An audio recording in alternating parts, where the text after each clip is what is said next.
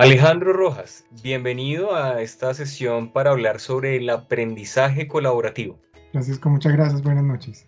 Bueno, para nuestra audiencia, entonces vamos a colocar en contexto con lo que vamos a hablar en este momento con Alejandro, él es un experto en el tema, y para iniciar entonces vamos a dar esta, la siguiente cifra, el 55% de las personas recurren a sus compañeros de trabajo o pares para adquirir conocimientos sobre sus actividades. Esto pues visto que es una actividad poco convencional, pero que definitivamente tiene muchísimos beneficios que pues ya los vamos a conocer y que también los gerentes poco lo utilizan ya que los expertos son los que tienen el conocimiento que se podría aplicar en la organización y no sus colaboradores. Efectivamente, lo que tú mencionas es, es muy cierto.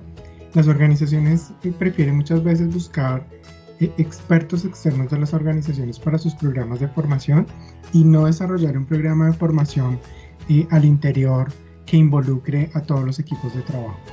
Y lo que nosotros hemos visto, los beneficios del, del aprendizaje colaborativo, uno, es que se aprovecha una experiencia interna de la organización y se aprende en el hacer, desde la práctica. Y a través de estos aprendizajes se genera un círculo de aprendizaje donde se adquiere un conocimiento, se practica, hay una retroalimentación y una reflexión por parte de los equipos de trabajo frente a ese aprendizaje. Adicional a eso se generan discusiones de valor eh, bien importantes porque se genera una retroalimentación bidireccional dentro de los equipos de trabajo y eso genera gran impacto dentro de ellos. Qué interesante, yo creería que también podemos tener algunos beneficios sobre habilidades blandas a nivel de liderazgo y de trabajo en equipo, hasta el tema de fortalecer la comunicación y la sinceridad en esa comunicación que se puede desarrollar entre los colaboradores. Ahora, eh, si somos mucho más sinceros, pues definitivamente vamos a tener una construcción y una mejora tanto a nivel personal como en los resultados para la empresa. Así es, Francisco. Nosotros, una de las cosas que, que, nos parece importante en este espacio es poderles compartir cómo llegar a implementar este tipo de herramientas dentro de la organización. Y uno de los factores importantes es definir un facilitador.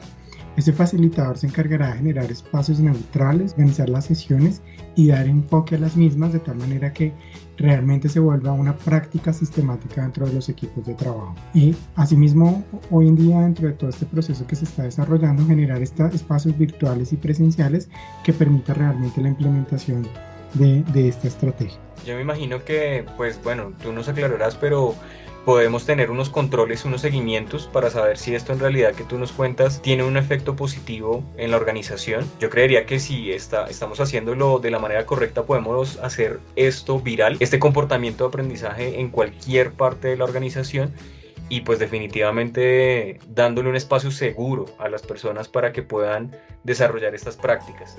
Sí, algo importante para poder compartir es que esto potencializa habilidades desde el cero, desarrolla habilidades de respeto, reciprocidad, colaboración, camaradería en equipos de trabajo y sobre todo aprovecha los conocimientos específicos dentro de la organización genera relaciones duraderas dentro de los equipos de trabajo y aumenta la capacidad de conocimiento y cohesión dentro de los equipos de trabajo generando para la empresa algo muy importante y es la transferencia de conocimiento y sobre todo la retención del conocimiento, que es algo muy muy importante hoy en día en el día a día de las organizaciones.